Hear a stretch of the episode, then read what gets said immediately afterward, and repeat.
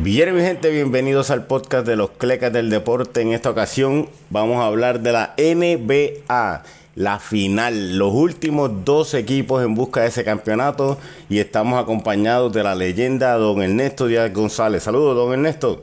Saludos, de Paco, y saludos a los amantes del deporte en Puerto Rico, en este caso los de la NBA. Bueno, dos sobrevivientes de todos los gladiadores que entraron a la postemporada y vamos rapidito a entrar a hablar sobre estos dos equipos, empezando con el equipo de Canadá, el equipo internacional, los Toronto Raptors. Dígame sus impresiones de los Toronto Raptors y cómo llegaron aquí. Bueno, el dato bien importante es el trabajo del gerente general de ese equipo. El año pasado el equipo fue muy competitivo, pero él entendió que no tenía la oportunidad de ganar se queda del cuadro regular solamente con Lowry, trae a Green y trae a Leonard, procedente de San Antonio, trae posteriormente a Lin, el point guard de ascendencia china, trae también al español Gasol y coloca en el cuadro regular al muchacho de Camerún, Siakam. Y no solo todas las movidas en la cancha que hemos señalado, sino que también coloca a uno de los asistentes en la dirección a actuar como mentor en propiedad. Y todos los cambios que ha hecho hasta el momento le han salido de maravilla. Bueno, es un equipo con mucha profundidad, sin embargo, están de líderes en minutos jugados por su cuadro regular. Parte de esto es que se ha visto una gran eh, caída una vez Kawhi Leonard cae en el banco. Están 26 puntos de eficiencia por debajo con él en cancha que con, con él en la banca. Así que eh, no, no, esperamos que tengan mucho descanso estos, estos regulares en, en, el equipo de los Raptors. Pero fíjate, cuando hacen los ajustes, luego de perder los primeros dos contra Milwaukee, le dan más tiempo en cancha a Powell, a Van Vliet al igual que a que son las reservas, y entonces el equipo alzó vuelo otra vez y se llevaron cuatro corridos a Milwaukee.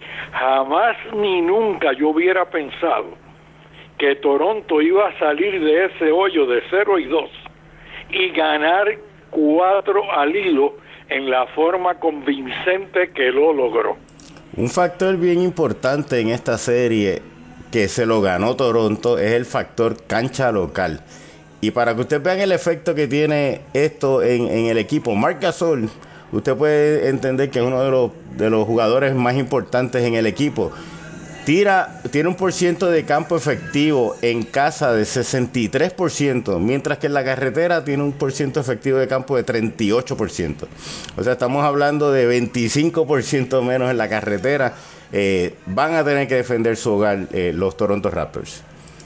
Sí, efectivamente, pero ahí también está el caso, o sea, Gasol en ocasiones tú lo ves jugando en la línea de tres para no congestionar el tránsito, para que pueda trabajar más libremente Leonard y tratar de que se caiga la defensiva del contrario y en otras oportunidades, según el juego, lo colocan cerca del aro.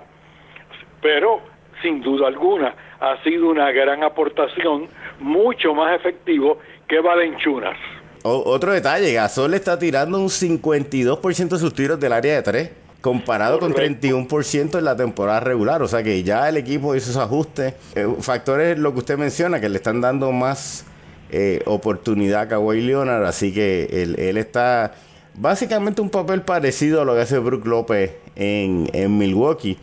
Pero por otro lado, el, efecto de eso es que de 29 eh, tiros libres por cada 100 tiros de Margasol, está tirando ahora 15 tiros libres por cada 100 tiros. O sea que eh, prácticamente no hay mucho tiro libre si, si, si lo que va a hacer es tirar del área de 3. Correcto, correcto. Es que, es que están jugando según la situación. Esos son los ajustes. Por eso es que la grandeza de estar en la final, porque haciendo los ajustes, contra Milwaukee, cerrando en el medio a Giannis, eh, gardeando la línea de pase, cambiándole el tempo de juego con la carrera y con la presión de Powell y de Van Vliet y luego la reacción de Lowry porque Lowry comenzó frío esta etapa de la serie postemporada y de un momento a otro se convirtió en la mano derecha en lo ofensivo de Kawhi Leonard. Así que imagínate. Kawhi Leonard está de líder en minutos jugados, en puntos. O sea, tiene 124 puntos más que el que está en segundo lugar en estos playoffs, en tiros libres y en robos de balón. O sea, él ha sido el eje de ese equipo, él ha sido el eje y también pues es la confianza del dirigente en el momento de la verdad. Si voy a perder, pierdo con Leonard. No invento con los demás. Cada vez que hay una situación apretada, difícil, que el equipo necesita, la bola va a Leonard. Y tiene toda la libertad del mundo y está respondiendo como esperaban cuando hicieron el cambio donde entregaron a DeRozan. Por otro lado, tenemos el equipo de los Warriors de Golden State. Ya la gente está un poquito cansada de escuchar sobre ellos. El primer equipo que va a cinco finales corridas de 1966. O sea que estamos viendo algo histórico. En aquel momento la liga tenía nueve equipos. O sea que se puede decir que es la, cadena consecutiva o la más difícil, ¿no? son el mejor equipo en el primer quarter. O sea que bien importante este primer quarter de, de los juegos donde están fuerza contra fuerza. Eh, ¿cómo, usted ve el equipo de Golden State, eh, Bueno, yo no estoy en el grupo ese que está pidiendo que, que los pasen por la piedra porque yo soy fanático de los Warriors. Así que dame la exclusión de, de ese grupo. E, el equipo me sorprendió a mí en la serie contra Houston cuando sin tener los servicios de Kevin Durant, el banco que había tenido relativamente poca actividad durante prácticamente toda la temporada, se creció y el equipo al cual yo había criticado por su dejadez defensiva en infinidad de oportunidades, alzó vuelo defensivamente y sorprendieron a todo el mundo, especialmente al equipo de Houston tiene que defender en esta serie. Y vamos a ver cómo puede hacer el matchup al no tener, por lo menos en los primeros dos juegos, si también tampoco en el tercero, a Kevin Durant, aunque va a participar Cousin, pero de seguro no será el mismo Cousin porque lleva ya mes y medio fuera de competencia. Pero tiene el equipo que levantar otra vez su nivel de juego porque Toronto está jugando muy bien y ha mostrado que tiene variedad en la ofensiva, que tienen defensa, que tienen velocidad y que tienen la fuerza para ir a los rebotes. Una, una peculiaridad del equipo ahora que no está Kevin Durant es lo rápido que mueven la bola. O sea, son el equipo que menos tiempo aguanta la, la bola por cada toque. O sea, 2.74 segundos por toque de, balón. Eso es casi papa caliente. Y, sí, y solamente menos de dos dribbles por toque de balón. Eso sí que es increíble. O sea que si, usted mira esta estadística de, de, dribble por toque, James Harden la destrozaría en cualquier equipo, ¿no? Porque dribea 30 veces antes de, de tirar, ¿no? Pero Golden State menos de dos dribbles por toque de balón. Así que eso, eso le dice que ellos toman decisiones rápidas, toman sus tiros y están volviendo al, al, estilo de juego que tenían antes de Kevin Durant. Ya no tienen esa, esa válvula de escape, ¿no? Así que tienen que, que volver y les ha sido efectivo. Ah, tienen, que, tienen que compensar la ausencia de Durán y, y lo están haciendo a base de velocidad a base de velocidad y siempre van a tirar rapidito, es costumbre en Thompson y en Stephen soltar la bola rápido, indistintamente estén cerca o distantes del canasto. Así que yo te digo a ti y a todos los amigos fanáticos que va a ser bien interesante ese primer parcial del primer juego. ¿Por qué? Porque vamos a ver las estrategias de quién va a gardear a quién e inmediatamente si ese matchup está dando frutos y qué cambios van a venir detrás cuando se produzcan deficiencias, especialmente en defensiva, porque los dos equipos son tiradores. Ahí hay que notar cómo la, lesiones han afectado a este equipo de Golden State. En 16 juegos, 11 cuadros inicialistas diferentes. O sea que... Sí, ha estado lastimado Iguodala, Stephen, Clay, eh, Durán. Estamos hablando de que no son solo lesiones, sino que los que han sido lesionados, lastimados, han sido los titulares del equipo. Ahora, por otro lado, solamente 21% de sus puntos vienen del banco. O sea que dependen mucho de ese cuadro inicial y en estas finales más todavía. Así que... Esta fue la gran sorpresa, Paco, en la serie contra Houston, que el banco, sin haber tenido suficiente actividad durante toda la temporada, aportara tanto en ofensiva, en defensiva y en los rebotes. Bueno, Ernesto, y después de haber hablado todo esto, la parte difícil, ¿quién gana esta serie?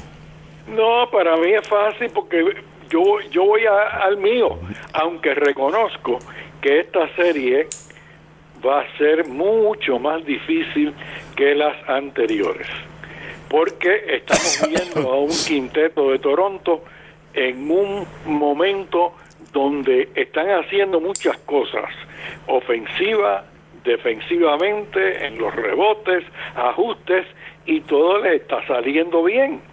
O sea que es un equipo que tiene, tiene talento y ese talento sabe jugar. Va a obligar a los Warriors a jugar su mejor baloncesto si quieren prevalecer como los cheches de la película en la NBA.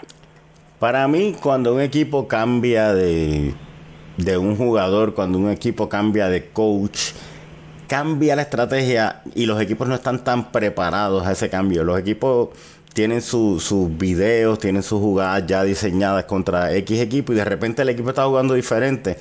Y, les toma un tiempo acostumbrarse. Yo pensaba que Portland eh, podía robarle dos juegos a Golden State. Y estuvieron ahí, tuvieron ventaja de más de 15 puntos en, en algunos juegos. No supieron cerrar, pero pero no fue sorpresa lo que Golden State le estaba haciendo, simplemente la ejecución no estuvo. Toronto ha tenido todavía más tiempo de analizar lo que Golden State está haciendo sin Durant. Eh, no es el caso que tuvo Houston, que, los cogió de sorpresa. Eh, yo creo que Toronto va a arrancar esta serie fuerte. Eh, hay que ver cómo, cómo los ajustes que usted habla, que haga cada dirigente, quién se incorpora, cómo vendrá la salud de Cousins pero va a ser una serie mucho más fuerte eh, y, y de para nosotros. Yo entiendo que los Toronto Raptors tienen la oportunidad de ganar su, primera final de la NBA. Yo estoy de acuerdo contigo. Para mí tienen muchísimas, pero muchísimas oportunidades por lo que antes expresé. Así que eh, los fanáticos del baloncesto, sean o no simpatizadores de Toronto, o de San Francisco van a tener la oportunidad de ver una gran serie. Esperemos sea así. Bueno, el, el, el, único que puede salvar a Golden State ya no está en el roster, que era Sasa Pachulia. Este, pero realmente va a estar, va a estar interesante eh, la consagración de Kawhi Leonard o la inmortalización de Stephen Curry. Esta es la final que, que vamos a ver frente a nosotros, con unas repercusiones que van mucho más allá de estas finales, porque al equipo que, que Kawhi Leonard vaya la temporada el año que viene, cambia todo, si se queda en Toronto porque ganó el campeonato, si se mueve a otro equipo porque lo perdió, eh, va, a estar muy interesante. Bueno, don Ernesto, un millón de gracias. Eh, ¿Tiene para nosotros algún Cleca Award? Caramba, en este, en, este momento no, lo que tengo es una invitación para que vayan a mi página en YouTube, Ernesto Díaz González, donde tenemos una cantidad enorme de interesantes juegos del baloncesto superior nacional, incluyendo el último juego a tres tiempos extra entre Bayamón y Arecibo y las más grandes victorias del equipo nacional de Puerto Rico. Así que, que los invito porque ya las visitas se elevan a un millón cuatrocientos mil. Es fácil decirlo, pero no es fácil llegar allá. no, es un logro, es un logro, don Ernesto. Y, y ese juego es un clásico este, del baloncesto local. Eh, yo tengo un Cleca Award que dar y fue en el Mundial Sub-20 del fútbol, el equipo de Noruega le ha ganado a Honduras 11 a 0. Bueno, un equipo es mejor que el otro, son chamaquitos, pero hay un jugador. ¿Qué clase de, salsa? Pero eso puede pasar, ¿verdad? Pero el problema es, para mí, y por lo que sea un Klekaguar, un jugador de Noruega hizo nueve goles. O sea, ¿cómo es que tú no haces el ajuste? nueve goles en un juego, Ernesto. O sea, este, nueve goles en un torneo es mucho. Nueve goles en un juego es algo. Eh, alguien, alguien tenía que marcarlo, algún ajuste había que hacer. Nueve goles en un juego, eh, realmente, eh, con, todo el respeto que, que puede tener nuestros hermanos de Honduras eh, se llevan el Cleck Award en, esta ocasión. este, bueno, como mencionó don Ernesto, favor seguirlo en su canal de YouTube. A nosotros nos consiguen en todas las plataformas de podcast. Eh, nos pueden conseguir en Facebook y en Twitter. Y favor suscribirse a nuestro canal de YouTube, que es la manera en que nos auspician. Un millón de gracias y bendiciones.